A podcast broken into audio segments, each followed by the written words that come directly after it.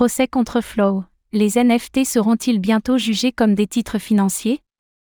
Alors que Flow s'était opposé à un recours collectif présentant les NFT NBA Top Shot comme des titres non enregistrés, un juge américain a considéré que le procès pouvait avoir lieu, car la collection semblait remplir les conditions du test de Howey.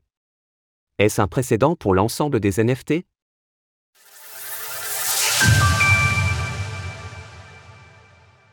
La collection NBA Top Shot de Flow fait l'objet d'une poursuite.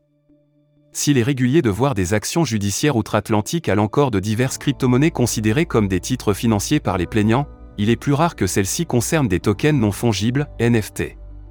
C'est pourtant à une affaire similaire que doit faire face Flow avec les moments de sa collection NBA Top Shot. En réalité, cette affaire a pris naissance dans un recours collectif en 2021, dans lequel les plaignants avaient estimé que les NFT NBA Top Shot ne respectaient pas la loi sur les valeurs mobilières aux États-Unis et qu'ils auraient dû être enregistrés comme des titres. Toutefois, Flow avait contre-attaqué en considérant que cette plainte n'avait pas lieu d'être. Mais cette semaine, le juge américain Victor Marrow a rendu un verdict selon lequel un procès pouvait bel et bien être tenu. Aucun verdict définitif pour le moment. Il est important de noter que pour le moment, la justice n'a rendu aucun jugement, Victor Marrow a simplement considéré que les dits NFT semblaient correspondre aux critères de l'outil fétiche des régulateurs américains, le test de Howey. Toutefois, le véritable procès doit encore avoir lieu, et au stade actuel, cela ne constitue en rien une condamnation pour Flow, comme l'a précisé l'entreprise sur Twitter, nous avons détaillé les caractéristiques du fameux test de Howey à plusieurs reprises.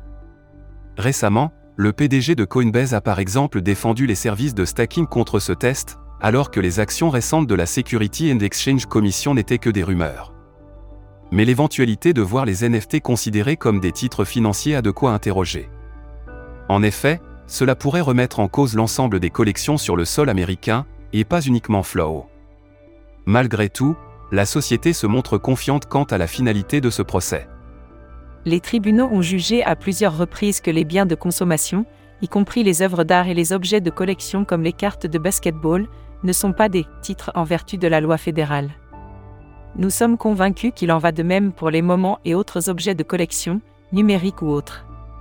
Tandis que la régulation s'intensifie aux États-Unis, il sera intéressant de surveiller si cette affaire donne lieu à d'autres initiatives similaires. Source Documents juridiques. Retrouvez toutes les actualités crypto sur le site cryptost.fr. oh